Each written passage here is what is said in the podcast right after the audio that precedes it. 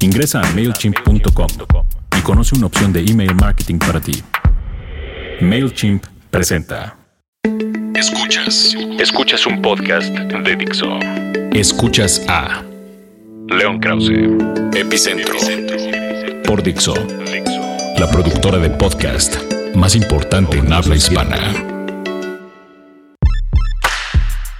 Agradecemos el patrocinio de MailChimp, usado en todo el planeta por más de 8 millones de personas y negocios para diseñar y enviar avisos por correo electrónico. Más información en MailChimp.com.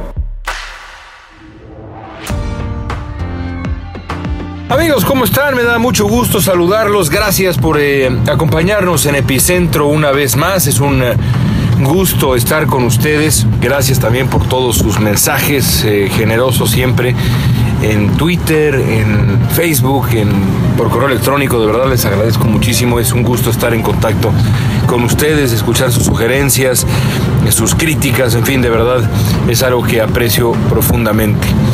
Desde la última vez que nos encontramos han pasado muchas cosas. Ocurrió el famoso debate de los candidatos demócratas acá en Estados Unidos y bueno, la, por supuesto la aparición del eh, video dramático, dramático por absurdo y por caray, de verdad que si no fuera trágico sería cómico. Eh, video de lo que ocurrió en los minutos posteriores a la fuga de Joaquín El Chapo Guzmán, eh, las reacciones que hemos visto también a ese video y luego este asunto también tan curioso de eh, los rumores de la pues de la recaptura o de digamos de la casi recaptura de Joaquín Guzmán. Yo quiero empezar por ahí. Yo tenía un, maestro eh, muy querido en el periodismo, además no, no, tiene, no tengo por qué dejarlo en el anonimato, Daniel Moreno, eh, extraordinario periodista que, con el que tuve el gusto de trabajar en W Radio y, eh, y bueno, ahora dirige Animal Político, un periodista de verdad notable y además querido amigo mío, que alguna vez me, me explicaba que hay que tener mucho cuidado con hacer nota de lo que en realidad no es nota. Por ejemplo, me decía Daniel que cuando de pronto uno ve una nota que dice, no sé, se me ocurre, eh, continúan investigando las causas del incendio. Bueno, eso no es nota, me decía Daniel. La nota es que no lo hicieran. ¿No? Si de pronto alguien dijera, eh, la policía ha dejado de investigar las causas del incendio, bueno, eso es nota, ¿por qué lo están haciendo? Hay una historia ahí detrás, pero que sigan investigando las causas del incendio, la identidad de las personas que fueron eh, asesinadas o lo que fuera, eso no es nota. Eh, algo parecido ha ocurrido con el, intento de capturar de nuevo a Joaquín Guzmán. A mí me ha llamado mucho la atención este asunto, porque hemos escuchado ya en repetidas ocasiones en los últimos días cómo la Marina está buscando al Chapo Guzmán en Sinaloa. Incluso la, la, nota principal, digamos, del, lunes por la mañana era precisamente eso, eh, la nota de que eh, los esfuerzos de la Marina se están centrando en buscar a Guzmán en Sinaloa. Bueno, yo no puedo imaginar, o en esa zona, digamos, el Triángulo Dorado y demás, yo, yo no puedo imaginar una nota menos nota que esa nota. ¿Por qué? ¿Por qué es noticia? ¿Por qué ha de ser noticia que la Marina y eh, las fuerzas eh, del orden mexicanas, con el apoyo de las estadounidenses, están buscando a Joaquín, Guzmán ahí?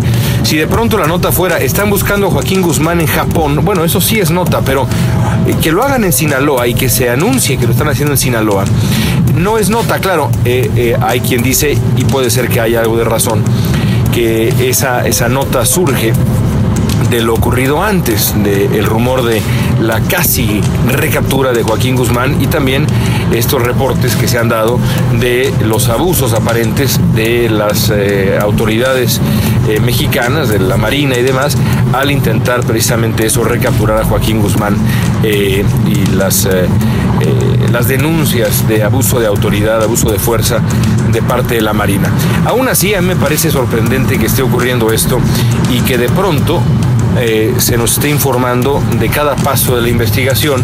Me parece, por supuesto, eh, el carácter curioso de este, de este nuevo escalón en la historia de Joaquín Guzmán eh, post captura haya ocurrido también después de la aparición de ese famoso video que deja parado aún peor al gobierno mexicano, específicamente a los encargados de, la, de mantener bien vigilado a Joaquín Guzmán. Yo todavía no salgo de mi asombro y escribí en el Universal eh, algo sobre ello esta semana. No salgo de mi asombro que el máximo responsable de mantener a Guzmán bajo llave siga en su puesto. Es increíble que en México eh, eh, un hombre que, digamos, hizo uso indebido de recursos públicos en el famoso helicóptero, ¿no? que el señor Korenfeld haya renunciado a su cargo, pero el señor que faltó a sus responsabilidades y de una u otra manera, y me permito el uso de este verbo, eh, vágase la redundancia, permitió o digamos, pues sí, permitió, no, no porque lo haya hecho directamente, sino que por eh, su falta de pericia permitió la fuga dramática, eh, absurda de Joaquín Guzmán. A mí me parece de verdad asombroso que Miguel Ángel Osorio Chong siga en su puesto. Por otro lado, y lo explico así en eh, el artículo del Universal, y no voy a profundizar en ello aquí porque ya alguna vez lo hablamos en el, en el podcast, lo hablamos primero en el podcast que, que en la columna del Universal. La explicación tiene que ver con que Osorio Chong, como el 99.9% de los políticos en México, están en sus puestos pensando en el siguiente puesto. Están parados en el escalón A para llegar al escalón B. Es decir, nada menos cierto, nada más falso que aquella famosa frase que, por ejemplo, decía el gobernador Peña Nieto cuando uno le preguntaba en la radio, en la televisión y demás, oiga, ¿usted piensa en eh, la presidencia y me acuerdo que Peña Nieto contestaba, mire, yo estoy concentrado en gobernar el Estado de México. Por supuesto, nada más enormemente falso que ello. Peña Nieto más que nadie estaba pensando en el siguiente paso, estaba pensando en la presidencia de México y lo mismo ocurre con el 99.9% de los políticos, si están en el gabinete o son gobernadores, están pensando en la grande y de ahí para abajo. Eso es un defecto enorme porque les impide, les impide tener el acto mm, básico de decencia de ejercer primero la autocrítica y luego, cuando el asunto es suficientemente grave, dejar sus puestos. Eso es lo que estamos viendo en el caso de Miguel Ángel Osorio Chong y es aún más dramático después de la aparición de ese video, decía yo en el Universal, pastelazo de nuestra desgracia, porque de verdad que parece como eh, un, un, video de, de mala comedia, de pastelazo. Pero bueno, así son las cosas en, en nuestro país. Ojalá que eh, de pronto haya un ataque de decencia, aunque lo veo muy improbable. Escuchas, Escuchas a León Krause. Epicentro. Dixo. Y bueno, evidentemente que quiero platicar con ustedes sobre el debate de eh, los demócratas, ya es tradición y lo será de aquí por lo menos hasta noviembre próximo, que uno de los temas que tratamos en Epicentro es la política estadounidense. Muy interesante lo que sucedió con los... con los demócratas hace unos hace unos días eh, ya hace pues prácticamente una semana si no es que una semana exacta con el en el debate eh, de los el primer debate de los candidatos demócratas. Yo tengo varios amigos en ese partido eh, uno de los cuales eh, me, me, decía en los últimos meses que le preocupaba muchísimo el hecho de que los demócratas el primer debate de los demócratas ocurriría hasta el mes de octubre como hemos visto ahora y que mientras tanto los republicanos ya habrían tenido dos debates de muy alto perfil que el, en, en Fox 1 y el otro en CNN que les habrían dado una muy alta exposición y que como se sabe en política cualquier eh, cualquier vacío tiende a llenarse. Yo diría que en la vida en general pero en, política eso es un eso es un hecho. Y el eh, Partido Demócrata durante meses dejó pues un vacío porque si el único partido que está siendo escuchado es el otro y uno guarda silencio eh, evidentemente que la atención del electorado está puesta al 100% en ese otro partido claro eh, una de las ventajas que ha tenido el Partido Demócrata frente a los republicanos es que los republicanos han usado el tiempo que tuvieron al aire y el tiempo que tuvieron para dominar todo el debate político a través precisamente de esos encuentros para demostrar a qué grado se han vuelto un partido reaccionario dominado por figuras de verdad dementes como el señor Donald Trump, como el señor Ted Cruz y otros que defienden posiciones absolutamente ridículas, absurdas y además lejanísimas a las, a las posiciones reales ideológicas de la, de la gran mayoría de estadounidenses, porque este es un país mucho más moderado de lo que uno pudiera pensar y por supuesto mucho más moderado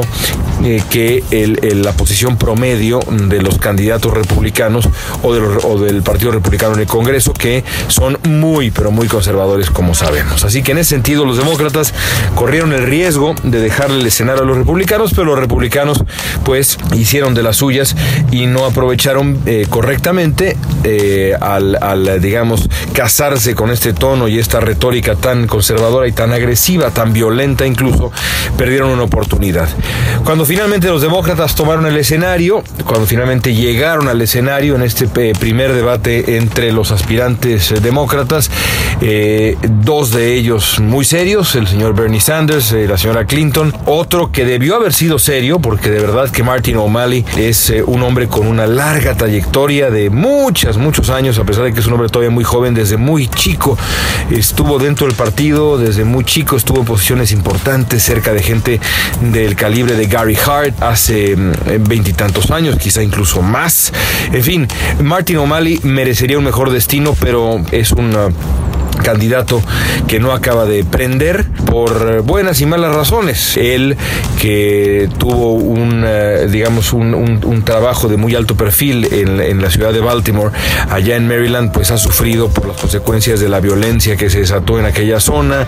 En fin, no trae, a pesar de su, de su largo, largo historial, de su larga historia con el Partido Demócrata, pues O'Malley ha tenido que eh, arrastrar las consecuencias de lo que fue sin duda alguna pues eh, semanas caóticas allá en Baltimore y muchos lo señalaron a él como el responsable de las políticas que finalmente derivaron en lo que todos vimos. El señor Chafee eh, tiene una candidatura absolutamente testimonial y estaba tan nervioso que a mí me dio un poco de tristeza.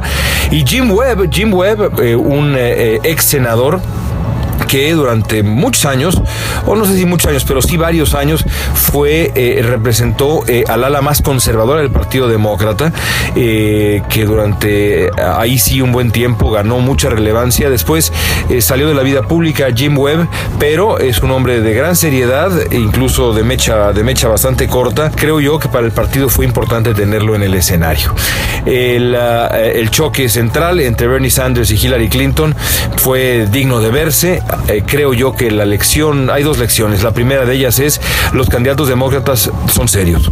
Lo que vimos fue un debate entre personas serias, entre personas que se resisten a la estridencia, entre posiciones, sí, eh, mayormente afines, pero aún así un debate eh, atractivo, un debate que tuvo nuestros momentos de contraste, mucho más civilizado y para mi gusto mucho más atractivo, a pesar de que, y esto digamos dejo un poco de lado, que, que el hecho de que yo comulgo, por lo menos con las posiciones sociales de los, de los, de los demócratas, más allá de ese tipo de afinidades, me pareció que fue un, debate de verdad mucho más eh, eh, sabroso y mucho más civilizado y admirable que el, que el debate republicano, que a lo mejor dio más para el morbo, pero hasta ahí. El otro asunto es la gran lección que da Hillary Clinton. Hillary Clinton, la gran favorita para llevarse la candidatura demócrata, todavía la gran favorita en las encuestas, y aún así nos dimos cuenta de cómo la señora Clinton eh, no, no le faltó humildad para darse cuenta que tenía que, demostrar en este debate por qué es la, persona que encabeza las encuestas, por qué es la gran favorita. Se preparó a conciencia, salió a atacar, es algo de verdad que yo pocas veces había visto, a atacar al segundo lugar. Es rarísimo que un puntero salga a atacar casi de entrada a la persona que está, eh, que le pisa los talones, que está detrás al segundo lugar, pero eso hizo Hillary Clinton con el señor Sanders y desde mi punto de vista, y lo dije en el momento que el debate estaba llevándose a cabo, Hillary Clinton ganó ese debate con bastante pero bastante claridad. Ahora, dentro de unos eh, días, dentro de eh, algunos eh, días, yo creo que, que será quizá 10 días más, un poquito menos, una semana, tendremos el siguiente debate entre los candidatos republicanos. Ahí lo que será muy interesante será ver exactamente cómo responde Donald Trump a Jeb Bush y a Marco Rubio. Jeb Bush que está contra las cuerdas en gran medida por su propia torpeza, ahora le ha dado por defender a su hermano George W. Bush y decir que Em, que Bush, el, eh, que George Bush fue el, responsable de mantener completamente seguro a Estados Unidos cuando lo que sabemos es que ocurrió exactamente lo contrario, porque Bush tenía una advertencia clara, aquel famoso memorándum en donde se advertía de los planes en términos generales, pero también suficientemente específicos como para que sea una vergüenza los planes de Al Qaeda antes del 11 de septiembre. Bush era presidente el 11 de septiembre, los ataques ocurrieron entonces y todos sabemos la historia. Hace poco estuve en el museo de el, eh, del 9-11 eh, y de verdad que del 11 de septiembre y de verdad que eh, es absolutamente sobrecogedor recordar aquello que ocurrió hace 14 años y que marcó nuestra era. Así que así están paradas las cosas en la elección republicana y demócrata. Ya veremos qué pasa en el siguiente debate. Regresamos con León Krause, Epicentro.